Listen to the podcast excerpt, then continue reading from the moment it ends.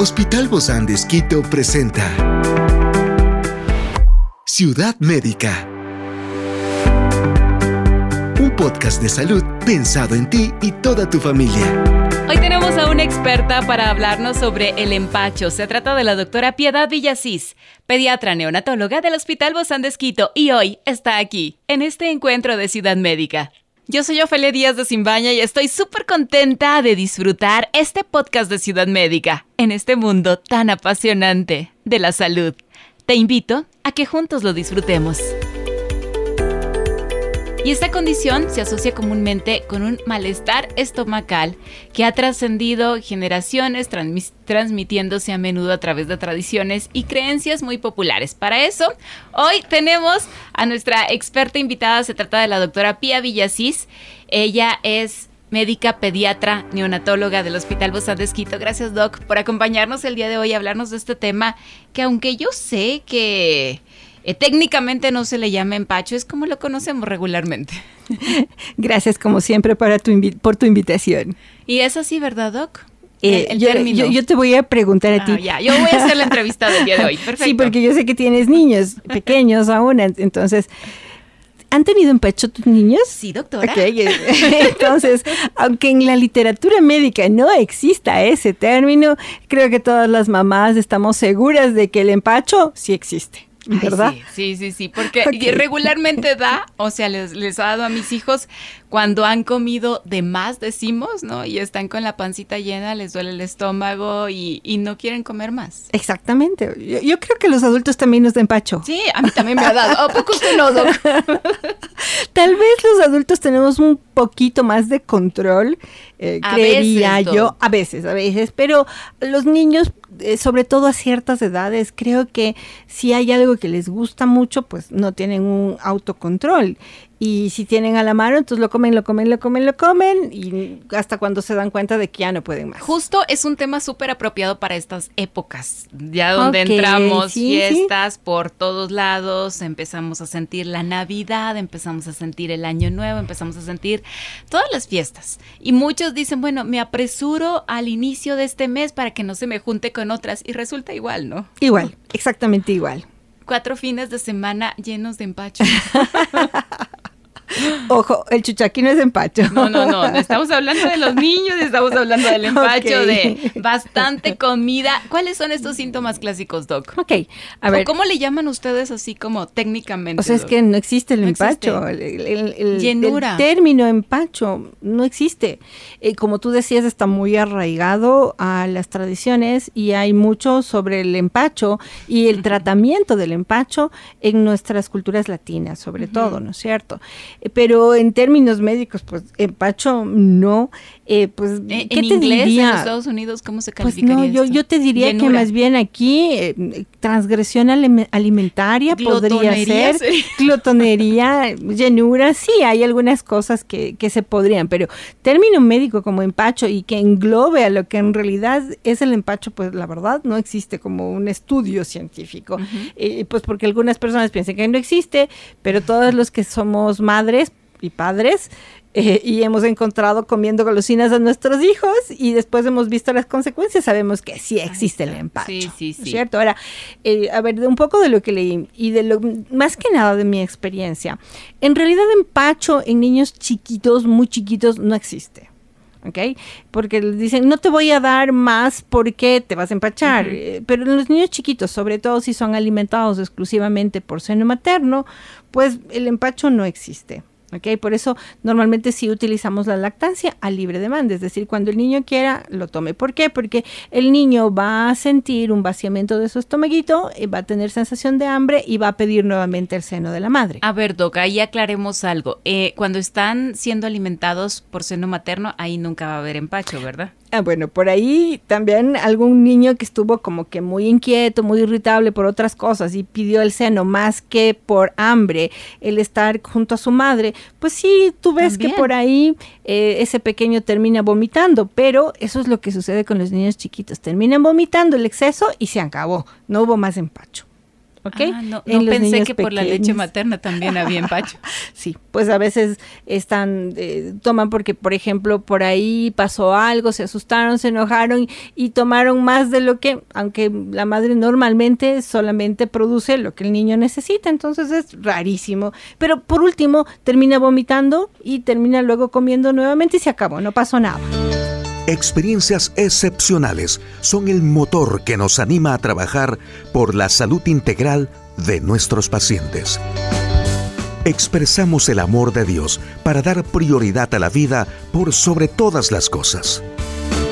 Seguimos con nuestro compromiso, la seguridad del paciente. Hospital Bozán de a la gloria de Dios y al servicio del Ecuador. ¿Y cuál es la diferencia entonces entre el empacho y otras dolencias gastrointestinales? Ah, entonces yo te decía que en los niños pequeños eh, en realidad no existe el empacho como tal.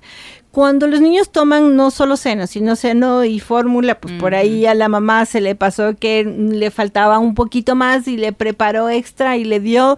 ¿Y qué es lo que pasa con el niño? Termina vomitando. Por lo tanto, no se empacha. ¿Por qué? Porque al final no tiene que eh, digerir esa sobrecarga alimentaria. Termina vomitando y se acabó. Así que en realidad empacho, empacho en los niños chiquitos lactantes, como ves, no existe. ¿Por qué? Porque lo solucionan solitos vomitando. ¿Ok? Así que empacho básicamente empiezas a hablar desde las edades más grandecitas. ¿A partir de? Sobre todo en los niños cuando empiezan a darse cuenta de que hay cosas que les gusta y cosas que no les gusta. que estamos hablando sobre los dos años, por lo general. Sobre todo en los escolares o preescolares que están cerca de la edad escolar, es decir, cuatro años, cinco años, seis años, en donde ya saben exactamente lo que les gusta. Y por ahí hubo una sobrecarga. Ejemplo típico, cumpleaños feliz. Cumpleaños feliz, en donde, claro, no es que hay un chocolate, hay 20 chocolates, hay colas de todos los olores, colores, sabores, pasteles, pasteles y todos los las comidas en funda, ¿no es cierto? Y todo es dulce. Dulce, aunque lo que más está te da una sobrecarga, en realidad no son los dulces, aunque también sí te dan los dulces, sino las que tienen grasas. ¿Ok? Entonces los, las cosas que son altas en grasas te van a dar más empacho. ¿Por qué? Porque obviamente necesitas mayor tiempo para digerir. Y eso es lo que te va a suceder y cuando comes cosas altas en grasa, ¿qué es lo que sientes? Sientes una sensación de pesadez, de que, uy, lo que comí y voy a necesitar, no, no, voy, no quiero comer el resto del día porque como me pegué la sobrecarga ahí de grasa, entonces no quiero comer, hasta te dan, solo ves la comida y te da náusea, no quieres saber nada de comida hasta el otro día, eso es el empacho. ¿okay? Lo mismo exactamente lo mismo. Entonces, sobre, sobre todo sobrecarga de grasas, aunque también sobrecarga de dulces, pero la mayoría es la combinación de, de las dos cosas. Por ejemplo, se comió eh, algo que tenía mucha crema, mucho chocolate, que tiene carga de azúcar, pero también una carga importante de grasas. Entonces eso le va a costar digerir al, al, al, peque y obviamente siente esa sensación que tú sientes cuando comiste en exceso. Lo mismo pasa con los adultos. Lo mismo pasa. Lo mismo. Ok, entonces, ¿qué tienes?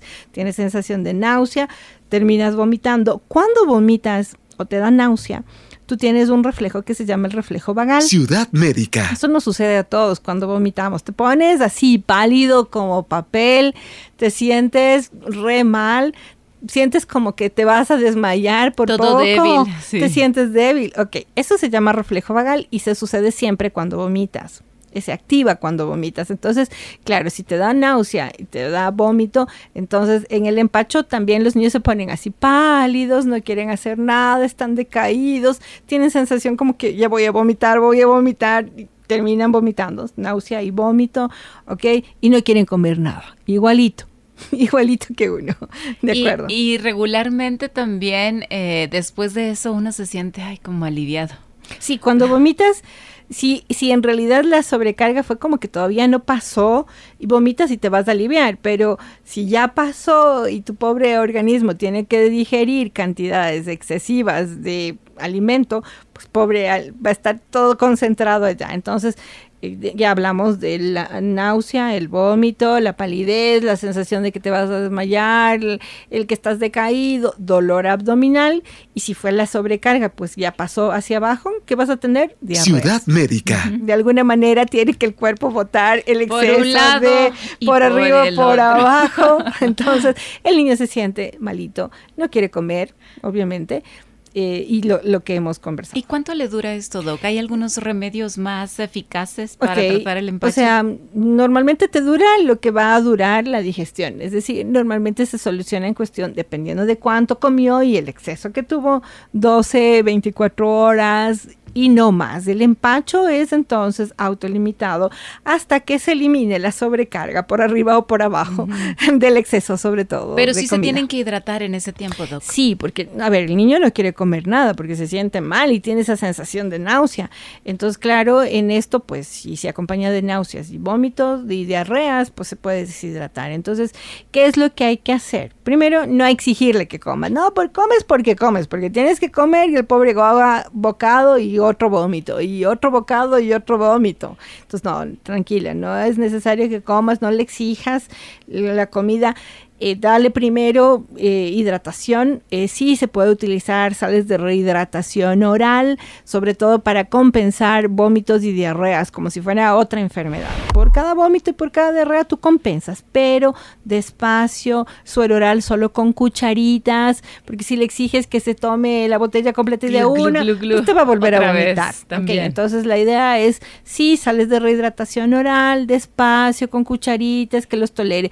Y una vez que ya tolere la hidratación, entonces puedes darle comidas simples. Te hablan sobre todo de carbohidratos simples, es decir, arrocito, ¿no es cierto? Puede ser un arroz con un pollito así, asado, desmenuzado, sin cuero, sin grasa, o un pescado al vapor, o una papita, pues, cocinada, hecha puré, podría ser, cosas suaves de ese tipo, sin condimentos, y así solamente como que asadito al vapor, despacio, y tampoco exigirles que tienes que comer, porque te come un bocado más del que él quiere y te va a volver a vomitar. Entonces, la idea es hidratación primero, alimentación de después, despacio, tranquila.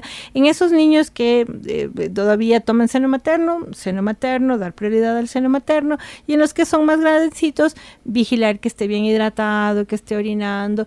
Y esto a la final pasa, sale por arriba y por abajo y... Se acabó. Se acabó.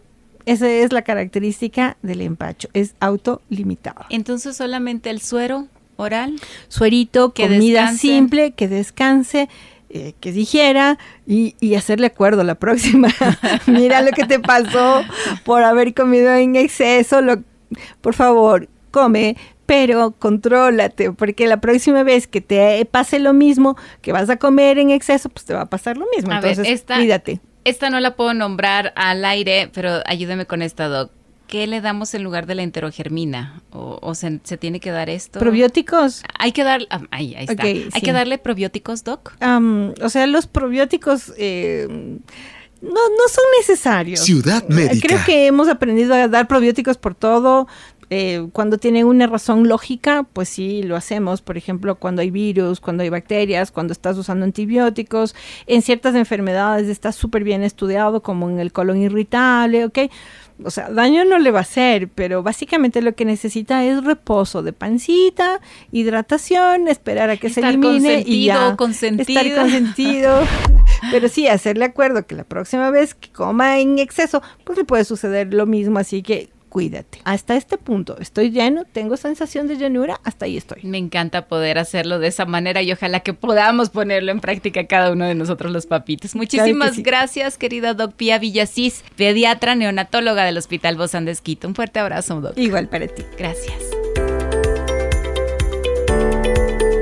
Esta es una producción del Hospital Bozán de con el apoyo de HCJB. Encuentra este podcast de salud en las redes sociales como Spotify, SoundCloud y todas las plataformas digitales. Gracias por acompañarnos en este capítulo de Ciudad Médica, un espacio para tu salud. Hasta la próxima.